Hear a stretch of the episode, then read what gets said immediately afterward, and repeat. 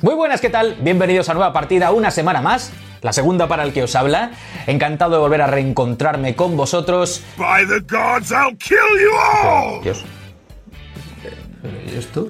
Bueno, esto yo creo que es algo que la gente se tiene que quedar al final para, para saber un poco Ah, de qué va el que se espere un poco. Bueno. Va, sí, pero eh, una sorpresita Lo- que tenemos lo- guardada. luego al lo entendéis. Sí, sí, Luego lo lo, entendemos. Pero ¿qué tal, Juan? Oye, yo encantadísimo de que estés aquí una semana más en este, en este nivel 5. ¿Es nivel 5? Yo te lo preguntaba antes, o es nivel 6, no me entero. Nivel 5 que creo que, que- que una vez más que vamos a aceptar que subimos al 6. Yo creo que ya tenemos la dinámica pillado de la barra de experiencia. que- Yo lo estoy intentando entender y juro que antes de que acabe la temporada lo voy a tener claro. Como dice Dani, tenemos un montón de contenido esta semana, aparte de eso que vendrá al final y que tiene que ver con el intruso que hemos tenido por aquí hace un momentito. Tenemos como siempre actualidad en forma de noticias que vamos a comentar. Tenemos a Salva, ¿no? Tenemos a Salva una semana más y eso, noticias curiosas y nuestros colaboradores también nos tienen cosas muy interesantes que decir. Bueno, pues un programa muy cargadito, el que viene esta semana, nueva partida chicos. Vamos a ver qué tenemos preparado para vosotros. Y comenzamos esta nueva partida con una noticia jugosa que empezó como un rumor y parece que va cogiendo cada vez más fuerza, sobre todo porque, bueno, se han confirmado ciertas cosas y hablamos de este nuevo Assassin's Creed. Un nuevo Assassin's Creed. Sí, que, que parece que después de este año y medio, dos años que tuvieron de descanso, ya se empieza a saber algo del... De nuevo, sabemos que, bueno, que decidieron pausar lo que es la producción de este Assassin's Creed anual porque consideraban que estaban bajando un poco la calidad, también algunos de los usuarios se quejaban, decían que, bueno, que ya parecía que no innovaba muchísimo, dijeron, pues bueno, vamos a calmarnos, Que no está mal pensado. está perfecto y vamos a ver qué podemos hacer para eh, retomar esta saga que, que tan bien funcionó en el pasado.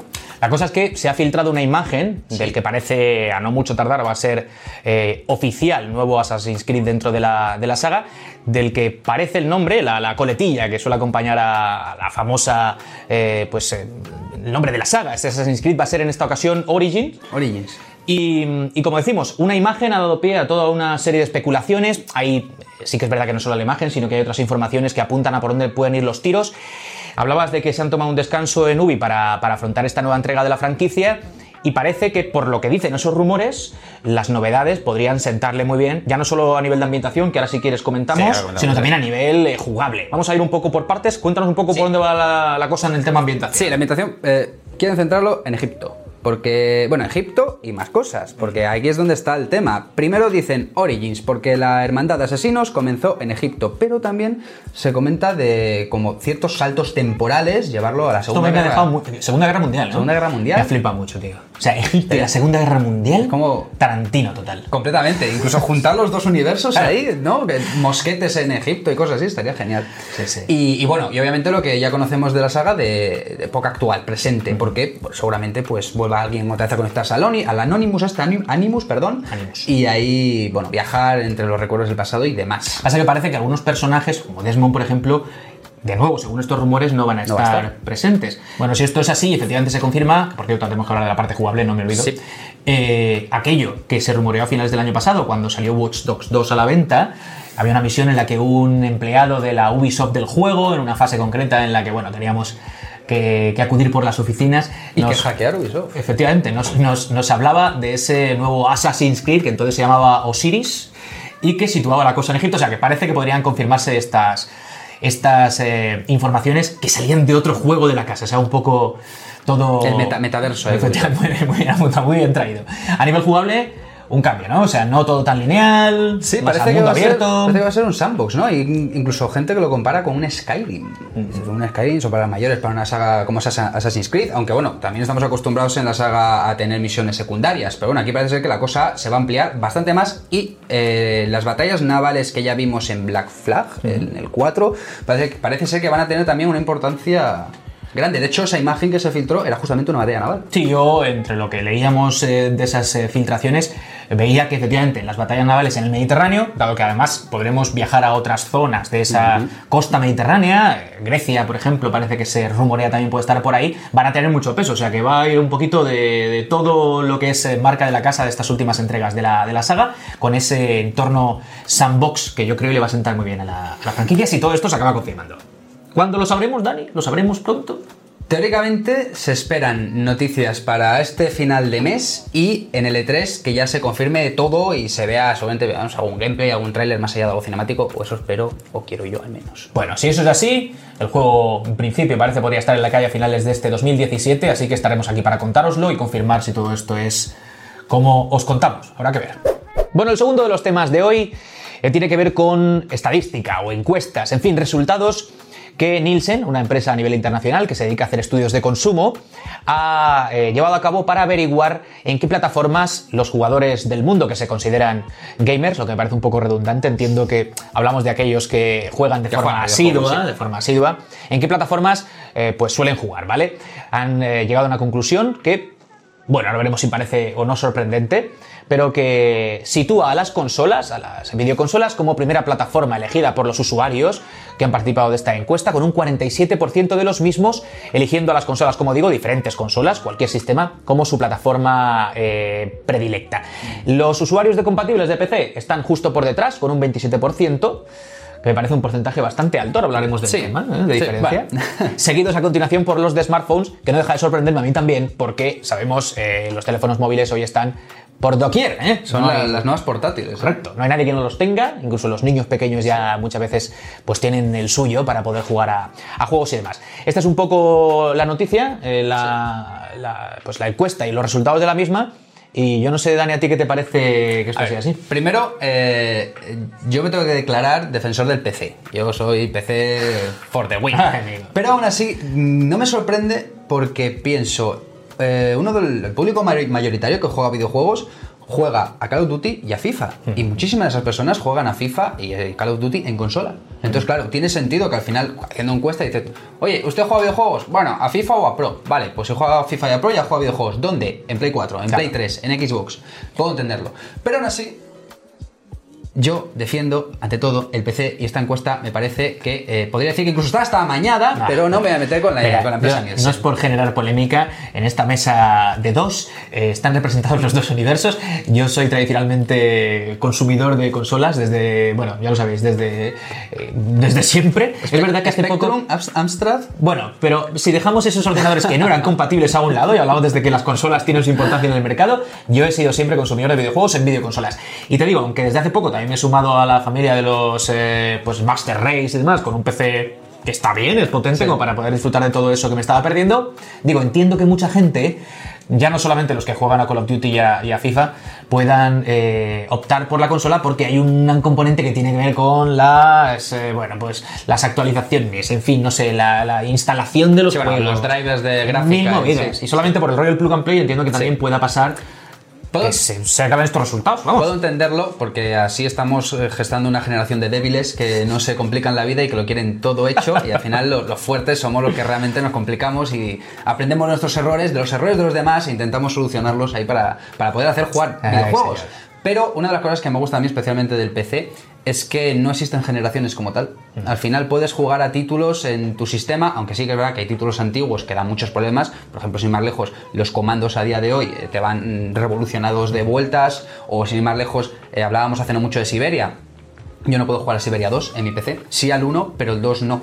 ¿Por más, por más que lo parcheo, porque Incompatibilidades y movidas. no me arranca y cuando lo consigo arrancar desaparecen NPCs, es una cosa muy loca. Entonces, pues, pues, sí que veo que hay títulos antiguos que no se pueden jugar, pero aún así se pueden llegar a encontrar las opciones sin tener que cambiar de sistema, aunque cierto esto, hay que decirlo, la potencia gráfica también evoluciona en PC y también se demandan nuevas tarjetas y demás. Sí, pero bueno, esto es una cosa interesante porque, vamos, a lo que alguien me diga lo contrario, tú puedes jugar a un juego nuevo en un ordenador que tenga ya un tiempo, con una tarjeta gráfica que tenga un tiempo.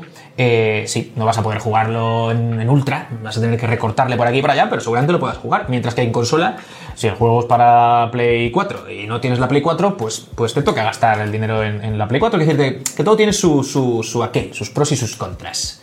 Lo mejor, amigos, como yo he dicho siempre, es tenerlo todo, para que pueda, ¿eh? Todas las sistemas, todo, y lo juegas todo y no te comes la cabeza. La siguiente noticia, un poco curiosa y que nos llega desde Arizona, Estados Unidos. Al parecer, eh, Elder Scrolls, la edición coleccionista, puede llegar a salvar vidas. O eso es lo que. Lo que lo Aparte de arruinarlas. Sí, aparte de, de- de arruinar ahí con machacantes, eh, es lo que nos cuenta eh, un personaje de, aquellos lares que estaba jugando a Prey, título de Bethesda también, ¿no? Mira tú qué, qué paradoja. Y, y de repente, pues como que oyó un ruido, un chasquido, y cuando se quiso dar cuenta, habían disparado, o sea, había salido una bala volando, disparada, a su edición coleccionista que eh, se interpuso entre el disparo y él. O sea, que estaba ahí al lado del Estaba ahí. No es que la, la, la edición No, que no, no, no, saltase no saltó como- a, sí, a, intentando protegerlo. del guardaespaldas. pero- Estaba ahí. Sí, sí, sí, sí. Ah, pero esto, a ver si me he enterado yo. Que, vamos, creo haberlo entendido. La bala viene de dónde? De la calle. Viene de la calle, al parecer, mm, según cuentan, de unos vecinos que no sé qué fiesta tendrían para que se les escapase un disparo así, pero, pero sí. Y es la edición coleccionista la que le salva. La bala impacta. ah. O sea, lo que tenemos que extraer de esto es, lo primero, pedazo de tocho, que es la edición que ser. coleccionista Sí, que sí. para una bala. Sí. Eso para empezar. Sí, bueno, en la foto lo estaréis viendo, como la, la sujeta y el impacto que tiene, que, que realmente sí que parece un chaleco antibalas, tal cual. Es una suerte, por otro lado, si te ha costado una pasta, es una putada. Quiero decirte, eh, perdón por el este, pero que hayas puesto el pito pertinente, Dani. Eh, es, es una faena, porque claro, pues te ha costado un dinero.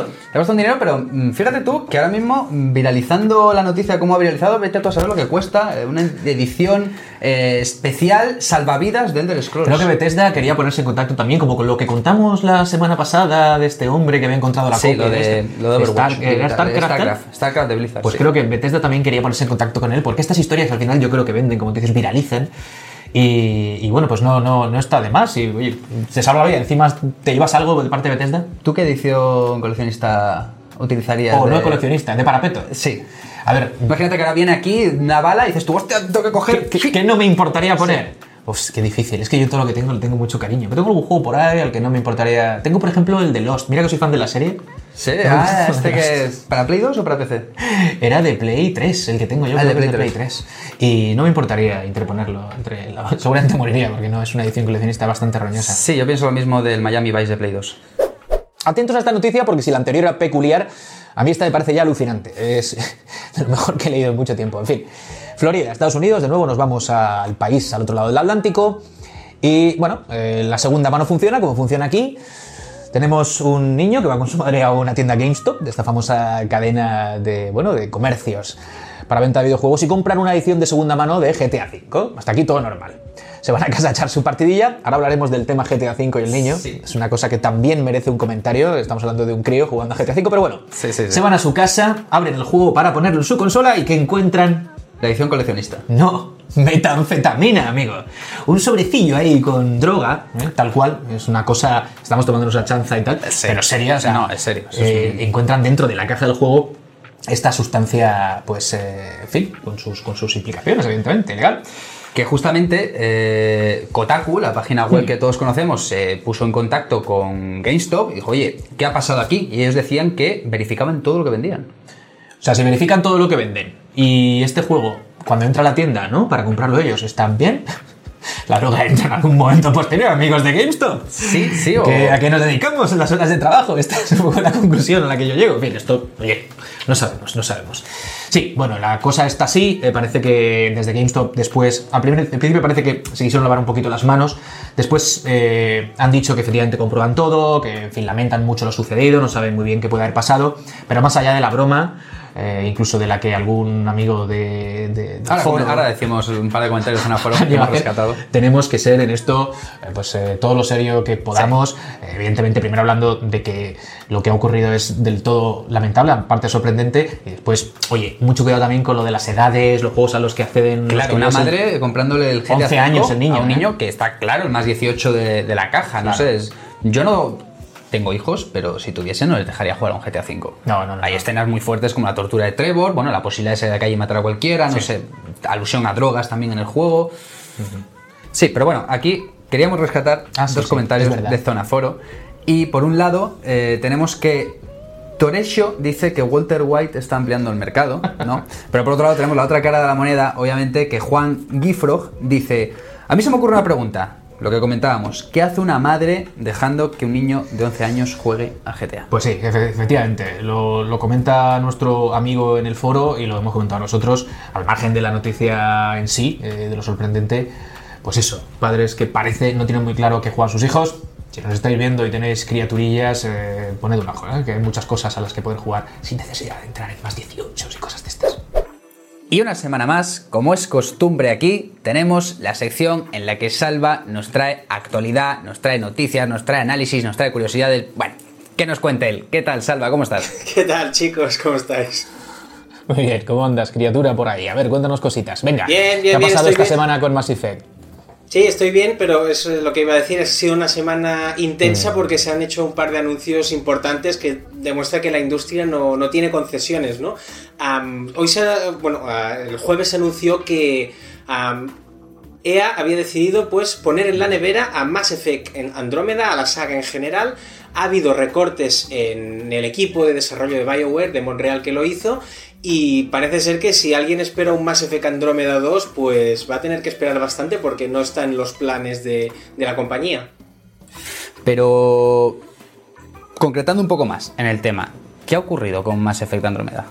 Yo no sé si mm, ya lo habéis seguido, el desarrollo se ve que estuvo repleto de problemas a, a la hora de tanto de las entregas como de la dirección que debía tomar la, la saga. Ya se habló en su momento que era muy curioso que un Mass Effect no estuviera hecho por el núcleo duro de, de la, de la trilogía principal y al final el resultado no ha sido el esperado. A nosotros le hemos dado un notable, pero sí que es verdad que a nivel internacional el juego se ha llevado bastantes palos y yo creo que necesita un, re- un replanteamiento porque no era la manera de volver después de la trilogía de Shepard.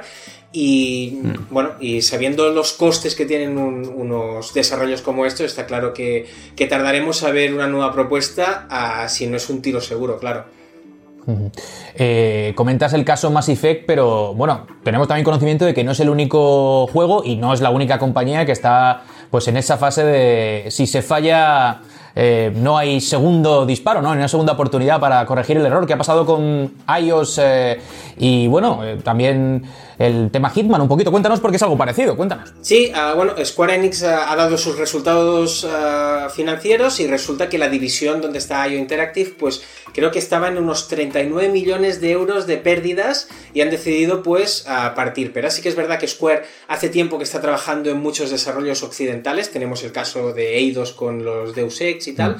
Pero en este caso pues han decidido a separar caminos y es una lástima porque el último Hitman, que es como sabéis salió en formato episódico, es un título que recupera mucho lo que habíamos visto en los Hitman originales, ¿no? Ese sandbox, esa libertad de movimientos, muy distinto a Hitman Absolution, que era un juego más guiado, ¿no? Un juego más aventura como las que estamos acostumbrados. Y parece ser que no ha funcionado del todo bien. Yo creo que el formato episódico no le sentaba nada bien porque qui- quien ha pillado el pack completo ha visto que realmente es un gran juego, pero las, si las ventas no acompañan, pues ya vemos que, que toca partir, ¿no? He dicho iOS, pero es IO Interactive. ¿eh? Eso no tiene, en los iPhones aquí no tienen nada que ver, que quede claro. Bueno, pues eh, esa es un poco la, la historia que nos comenta Salva, que efectivamente la industria, amiguete Dani, no... No da espacio al error, ¿eh? No, no, está, hablamos de que la industria está muy bien, pero cuando no lo está es, es eh, pues, Guillotina. implacable. Plax, sí, sí, sí, y cabeza rodando enseguida. Ujú. Bueno, Salva, ¿alguna cosa más? Perdona, dinos, No, dinos. no, iba a decir que además estamos en un momento en el que si incluso sacando juegazos no puedes vender porque hay muchísimos, ya, Ya. lo hemos visto este 2017, pues imagínate si encima fallas el tiro, como decías. Efectivamente. Pues nada, con esta reflexión y estas dos noticias que nos acerca Salva, tío, te despedimos hasta dentro de una semanita en esta nueva partida, macho. Muchas gracias, como siempre, por traernos opinión, análisis y, en fin, las cositas frescas que se cuecen en la industria, amigo. A vosotros, hasta la próxima. Un abrazo. Y ahora, una semana más, vuestra sección. eh, La sección en la que vosotros nos mandáis, pues, comentarios, dudas, sugerencias, Donuts, preguntas. billetes ojalá, de 50. Jamones, lo que queráis. Mm, En esta ocasión no ha llegado ninguno, estamos esperando todavía, pero... Pero lo podéis hacer porque hay vías abiertas para hacernos llegar todo eso, especialmente en los comentarios, de todo tipo. En fin, tenéis, ya sabéis, Twitter, Facebook, el foro de la revista y nuestra dirección de correo electrónico, que es nuevapartida.merystation.com. Todo eso para hacernos llegar comentarios como los que esta semana hemos recogido, Dani. Ahí está. Y tenemos el primero que nos llega desde YouTube, que es eh, Zuncorn, en relación a lo que comentábamos la semana pasada, también en esta misma sección, la pregunta que nos hacía aquel usuario sobre si, o bueno, o su opinión, que consideraba que Nintendo Switch iba a superar en ventas a PlayStation 4 y 4 Pro juntas. Y él, eh, nosotros, bueno, dijimos que era bastante complicado porque Sony es una grande y tal. Él está de acuerdo con el tema, pero también dice que hay, eh, considera que hay como un efecto Wii en el que obviamente esta Switch está llegando a un público mayoritario por su sistema de control innovador, por el tema de que también es una portátil y demás, y que esto pues que puede hacer que lo que comentamos, llame la atención de mucha gente y también de compañías que inviertan en la consola, realizando lo que dijimos en muchas ocasiones, Sí. estas third parties que están ahí detrás eh, apoyando a la consola. Sí, sí, es de esperar que así sea. Hombre, Nintendo es lo que ha comentado, que al margen de sus juegos eh, desarrollados eh, pues en la casa, ¿no? Los, los de siempre, digamos, va a haber apoyo third party y en eso andamos. La consola acaba de echar a andar, o sea que Ahí tampoco está. vamos a volvernos locos. Venga, desde Twitter, Jesús Hernando nos plantea la siguiente pregunta: ¿Para cuándo un stream de los presentadores al Battlegrounds? Entiendo que eso me incluye a mí. Te incluye a ti ya. Claro, porque eh, mencionamos en varias ocasiones que tanto Jen como yo estamos muy enganchados al título, estamos ahí siempre dándole caña y ahora tú estás también subiendo de nivel con nosotros. Sí, yo subí de nivel hace poco, como decía antes hablando de ordenadores, comprándome un, bueno, pues un pepinillo, tampoco es que sea el gran pepino del universo, no es el de Albert, ¿vale? Pero está bien, para poder jugar eh, bien y ser competitivo. Ahora falta aprender, tío, es que soy muy manco en los juegos estos, eh, Pero online por- en general, yo que soy ¿Pero por el ratón o porque.? No, además te voy a decir, si lo juego voy a acabar jugando con pad. Esto es, Oh, está muy mal. No. Uf, Lamentable, ¿no? Horrible, horrible. Comprarse un ordenador para jugar igual que una consola. Pues, No. para tener, pues imagínate si juego mal así, ¿cómo voy a jugar con un ratón? Bueno, venga, prometo intentarlo. Lo intentaremos. Dar, Lo eh, damos ahí un battleground, todo lo que sí. Lo intentaremos. Ay, Ahí qué queda, veras. lo acabo de decir. Y la siguiente pregunta que nos la manda Arancha Serrano. Un saludo para Arancha Serrano que, gracias a ella, que tiene un blog muy interesante de Guild Wars 2, eh, pude comenzar eh, el camino para crearme el arma legendaria en el título. O sea que muchas gracias por, por toda tu información y nos pregunta justamente en relación con Guild Wars 2. Comentarios sobre la supuesta expansión de Guild Wars 2, que si conocemos algún detalle oficial y demás, y que si hemos visto las imágenes no oficiales. Sí, eh, no conocemos ningún detalle más de lo, que, de lo que ya está, y sí que hemos visto las imágenes en Reddit. Y justamente eh, una de las cosas que a mí me llamó la atención, que ya se había prometido hace tiempo, son la introducción de las armaduras eh, legendarias. Que se dijo, oye, que Guild Wars 2 tiene armas legendarias, vamos a meter las armaduras legendarias. Pues han filtrado. También monturas, algo que me sorprende porque en el título tiene como un sistema de viaje por mapa en el que dices tú, quiero ir aquí, quiero ir aquí, quiero ir aquí, quiero ir aquí. Que está, pero que en un minuto lo tienes. Las monturas las veo como completamente innecesarias en ese aspecto. Pero bueno, también se han filtrado eh, una antorcha legendaria y eh, las nuevas especializaciones. Pudimos ver como Una antorcha legendaria. una antorcha legendaria. Una antorcha. Una antorcha. Te ilumina. No hay más palabras, señoría. Antorcha legendaria. Y eh, hemos visto especializaciones como un ladrón con, con rifle, que algo que ya se había comentado en los foros, que decían, oye, que el ladrón va a tener rifle. Y no, luego al final, en la expansión de Hearts of Thumbs, que fue la anterior, tuvo un báculo, guerrero con dagas, bueno, arco para retonados, han visto ciertas cosas y un mapa, que esto es lo que más me interesa a mí, porque luego al final tú en los títulos más tiempo pasas es jugando los mapas. Eh, esto ya es muy friki, porque es que soy muy fan de la saga. Eh, en el primer Guild Wars, eh, la tercera expansión se centraba en el mapa de Lona, se llama Nightfall. Al parecer, en esta expansión quieren volver a Elona, a ese desierto de cristal, y seguramente gire en torno a ese dragón y tal. Si esto es cierto o no, lo veremos cuando ArenaNet nos confirme algo. De momento, esto es lo que se sabe a nivel de rumor. Bueno, momento para repasar qué contenidos tenéis en la revista. Al margen de este, evidentemente, que estáis ya consumiendo, textos eh, y otras eh, cuestiones que en el, mm, pues el día a día de la redacción eh, se nos acumulan y que ahora os recomendamos. Cosas que tenéis que, digamos, no perder de vista. Dani. Pues por un lado tenemos un texto muy interesante de Salva de El toque de Koizumi en Nintendo. Un texto en el que, bueno, nos cuenta este poco la historia de este personaje desconocido que pudimos ver en la anterior presentación de Switch, que mucha gente decía, ¿quién es este hombre? ¿Dónde sale? ¿Qué pasa? Y que eh, se rumorea que puede llegar a ser incluso el nuevo presidente de Nintendo, Ojo, el sucesor. Poca, broma con Koizumi y poca broma con el textazo que se ha marcado Salva, que no debéis perderos. Eso con respecto a, bueno, el trabajazo que se ha pegado nuestro compañero Salva. Y creo que, si no me equivoco, Sergio nos quería decir desde redacción algo que tiene que ver con Nintendo 2DS XL. Vamos a ver qué nos cuenta Sergio. Hola chicos, muy buenas.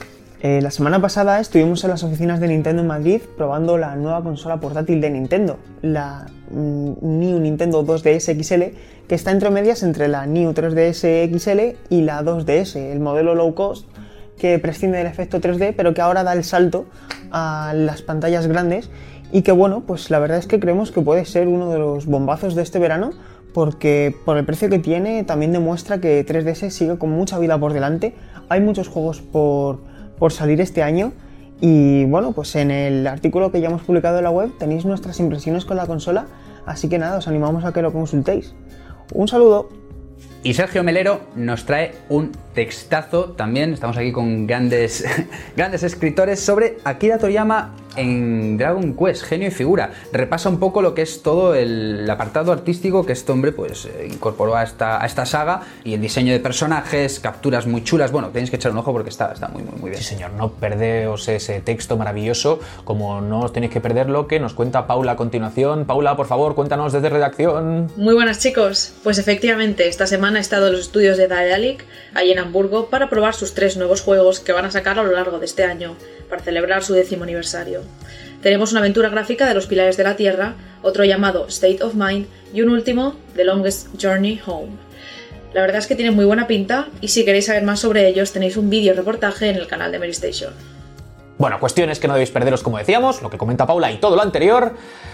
Imprescindibles en Mary Station, que todas las semanas desde nueva partida vamos a recomendaros. Bueno, pues continuamos con una de las secciones que a mí más ilusión me hacía tener en nueva partida. Gracias, Dani, otra vez te lo he dicho muchas veces, tío, pero no me canso de darte las gracias. Gracias a, a mí, gracias a ti, gracias a todo el mundo porque estés aquí, por Dios. En fin, es la sección de entrevistas que teníamos abandonada desde hace un par de semanas. Yo todavía no estaba por aquí. Eh, de hecho, no es un par de semanas, puede que haga un poco más. Sí. Porque entre medias hubo esa, bueno, pues esa salida a la calle que tuvisteis preguntando sobre Mario Kart. En fin, hoy tenemos un invitado que a mí me hace especial ilusión que esté hoy aquí, porque además de ser un pedazo de profesional, es un amigo, compartimos también orígenes en esto de los atriles en Madrid, nos mueve la misma pasión y, y es, como digo, una gran persona que nos acompaña, un pedazo de voz, es Juan Navarro. ¿Qué tal, señor? Muy bien, muy bienvenido, muy bien hallado, muy bien todo. Genial aquí. bueno, que si no lo sabéis, yo ya os lo digo. Hablamos de. eh, bueno, ha hecho muchas cosas, pero se le conoce sobre todo en el mundo del videojuego, que es por lo que hoy más nos va, nos va a hablar, por ser la voz de Kratos en God of War. Sí, señor. Madre mía, macho. Sí, es algo que irá siempre conmigo. desde- Eres el dios de la guerra. Se dice pronto, ¿eh? pero madre mía, es una responsabilidad. Bueno, es una responsabilidad, es eh, mucho que acarrea, una, una gran responsabilidad. Pues de esa responsabilidad nos tienes que hablar. Bueno, eh, como podéis imaginar, Juan, aparte de videojuegos, que es como digo de lo que hoy nos tiene que hablar, eh, lleva ya muchos años dedicándose al, al doblaje en general, cine, en televisión. Lo habéis oído seguro, ya os lo digo yo, porque está en un montón de, de trabajos diferentes. Pero, eh, bueno, Dani, vamos a empezar a preguntarle por lo que hoy nos ocupa. Sí, yo creo que quizás lo que más me interesa de primera, así, para, para calentar, ¿te gustan los videojuegos? Me gustan los videojuegos, he jugado mucho a videojuegos, pero hace ya unos cuantos años que no tengo ni videoconsola. Entonces, ya cuando quiero ver mis trabajos o cosas que, que he hecho, tengo que recurrir a, a YouTube y a, a estos grandes youtubers que se juegan todo y entonces puedo ver todo, todo mi trabajo sin tener que estar horas y horas para pasarme un juego. Así Los juegas en YouTube, ¿no? Entonces... los juego, los juego en YouTube. Se lleva mucho esto ahora, ¿eh? Mucha Sí, sí, gente- no, no, mi sobrino está juega mucho más en YouTube que yo. Bueno, pues eh, hablando de videojuegos, cuéntanos un poco cómo te metes en la industria del doblaje de videojuegos particularmente. ¿Cómo empieza un poco todo eso? Bueno, va un poco de la mano. Eh, yo empiezo en doblaje en 2001 a, a estudiar en la Escuela de Salvador Arias, que, que como tú bien conoces. Eh, y más o menos como en 2003, 2004, eh, empiezo pues ya a entrar y hacer diferentes trabajos. Y uno de los primeros trabajos que yo hice, creo recordar que era Call of Duty. Este- esta saga que no acaba nunca y que cada nadie año conoce creo tampoco, nadie ¿eh? conoce, nadie conoce. Pues creo que, que empecé con eso de ¡Cuidado, granada! Y, y cosas así. Entonces, Lo has hecho muy suave, ¿eh? lo he hecho muy suave por, por si acaso. Sé lo que duele. y, y lo que se tarda, porque son horas y horas de granada, cuidado, al suelo, sin parar. Eh, pero bueno, eh, y casi todos los videojuegos son de guerra. Pero poco a poco vas eh, haciendo otro tipo de videojuegos, más, más tranquilitos, más, no sé, un... Es que ahora mismo no te sé, un Uncharted, un Magia, un Mafia, un... Y, y llega de repente un día, eh, hacemos una prueba, no, perdón, no fue por prueba, fue por casting de voces que teníamos ya en el, en el estudio. Y el cliente decide que yo tengo que hacer a un mastodonte de dos metros por no sé cuánto, que pesa 100 kilos, que tiene un bozarrón.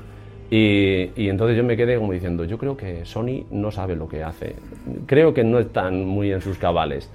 Pero dijeron que sí, que sí, que, lo, que yo era Kratos y que Kratos iba a tener esa voz. Y creo que fue en 2005 cuando, o sea, casi casi eran mis inicios. Y, y me lo dieron. Entonces supuso un reto, porque claro, tenía que bajarme a todos mis graves y, e intentar llenar a ese personaje. ¿Te imaginabas dónde iba a acabar la cosa? Porque era el primer título de la, de la saga. ¿Tenías idea de dónde podía acabar el personaje? No, que va, que va, que va. Además, para ser un protagonista, y en ese primer God of War, tampoco tenía mucho texto. Entonces yo dije, bueno, pues un videojuego más de guerra, aquí reparte y ya está, y esto aquí se acabará. Pero vino God of War 2, vino tal. En un juego de golf, en un juego de golf, si tecleas no sé qué, no sé cuánto, sale Kratos jugando al golf. Bueno, o sea que tiene, tiene de todo. Muy bien, oye, hablando de la, de la saga en general, ¿con qué, si los has llegado a, a ver, más allá de lo que tuviste que hacer en la sala, ¿con qué capítulos te quedarías o con cuál has sentido más cómodos o cuál cree que es, crees que es el que, no sé, mejor recuerdo te ha generado? Yo el que mejor, el, el último. Voy a ser como los, como los cantantes, mi mejor, mi, mi último disco. No, porque ya le has cogido el truco al personaje, ya sabes un poco más de su psicología, ya vas viendo pues todo lo que le ha ido pasando en los anteriores juegos y, y- y es más fácil. Y, y yo tengo más años y mi voz es más grave, con lo cual eh, para mí también es más fácil en cuanto a la, en cuanto a la voz. Claro, ahí quería llegar también. Eh, conoces la psicología del personaje, conoces un poco más cómo funciona. ¿Qué es lo que más te gusta de Kratos? Ah, sinceramente, pocas cosas. Porque está siempre cabreado con el mundo, siempre gritando a Atenea, siempre gritando, que eso para un actor cabrea también. Eh, eh, pero, pero es que no, no para, o sea, el pobre hombre lleva un peso encima siempre que no, no, no es, no es normal. Entonces, no sé, que se relajara un poquito más y, y eso estaría, estaría muy bien. Pero bueno, pero me gusta, me gusta. Yo tam- también me cabreo de vez en cuando. Nos así que- estás contando cosas de, de lo difícil que puede llegar a ser hacer a Kratos, por lo que comentas. Eh, el doblaje de videojuegos en general, hablamos también de Call of Duty.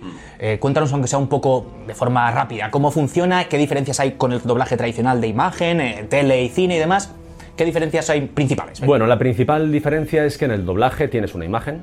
En los videojuegos casi nunca tienes imagen. eh, Es muy raro, alguna cinemática, algún tráiler, pero muy rara vez. Hay veces que incluso te, te enseñan al, personaje y, y poco más. Y dices, bueno, pues más o menos me puedo hacer una idea. Pero normalmente lo habitual es que tengas una onda y te, te limites a esa onda. Tú escuchas el original, sabes con qué intención lo ha hecho, hay un director que te ayuda para decirte, no, no, no, mira, ten cuidado porque es que antes lo que ha pasado es que no sé qué, o este gesto no es porque se esté cayendo, es porque le están golpeando y este es porque está ardiendo. Bueno, pues te van llevando un poco, pero tú no ves nada, es, es muy raro ver imágenes. Ahora sí que es verdad que hay últimamente unos videojuegos en los que podemos ver diferentes tiros de cámara de cómo se ha hecho el videojuego real. O sea, vemos a los actores originales mm, con sus trajes y todo, con sus micros, no sé qué, en diferentes cámaras y entonces eh, te puedes meter mucho más porque ya no solamente ves el dibujo, entre comillas, el 3D, sino que ves también al actor original. Pero ves al actor original eh, interpretando las frases que tú doblas. Sí, sí, sí. Ya te digo, son muy poquitos trozos porque a lo mejor es para una cinemática. Pero, pero por fin dices, ayuda, ¿no? "Buah, muchísimo. Cuando tú ves a un actor como mm, levanta una ceja, eh, te dices gracias, ¿sabes? Porque ya sé más o menos por dónde tengo que ir. Más estaba pensando yo, si ya en el doblaje tradicional, como decía de cine o tele, es muy habitual que se recurra a la banda aparte, ¿no? Es decir, que tú estés solo por eh, cuestiones de producción y de cosa logística, que no puedas compartir atril con los demás. En el videojuego esto es casi la norma, o sea, muchas veces estás solo a piñón.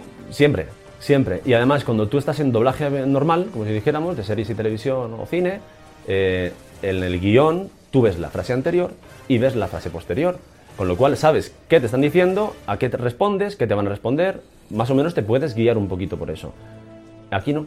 Aquí tienes tus frases y ya está. Y entonces en alguna dices, pero ¿esto por qué lo digo? Échame una mano. Y entonces, bueno, ahí está la labor del director que te tiene que guiar. Oye, hablábamos de los orígenes de, de tu carrera como actor de doblaje en el videojuego. Si comparas esos primeros momentos con el doblaje actual, ¿notas una evolución en estos años?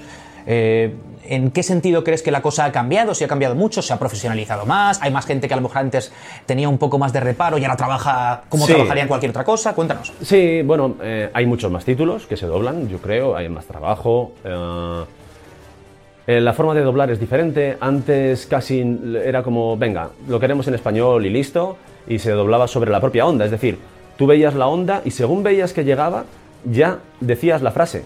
No habías escuchado el original, ibas por intuición, pero era como, venga, venga, venga, venga. Y ahora ya no. Ahora he notado que mm, dan más... eh, quieren que sea más como el original. Entonces eh, ya escuchas la frase, la repites, no pasa nada si tienes que volver a repetirla, intentas buscar matices, con lo cual yo creo que se ha mejorado en ese aspecto bastante. Eh, por otro lado, antes la gente que hacía videojuegos a lo mejor no era la habitual de doblaje. Ahora eh, sí, ahora y cada vez más eh, se está utilizando, vamos, todo el mundo que hace doblaje hace videojuegos, o prácticamente casi todo el mundo.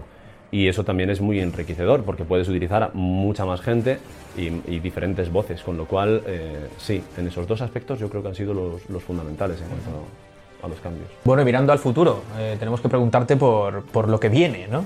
Lo que viene con tu amigo Kratos. God of War 4, ¿no?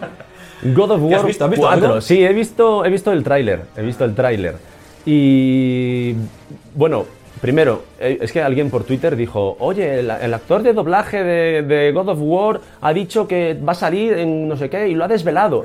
Y yo le dije, claro, yo le No sabes ni tú, ¿no? No, no, claro, le dije, eh, creo que sí. Pero el actor de doblaje original.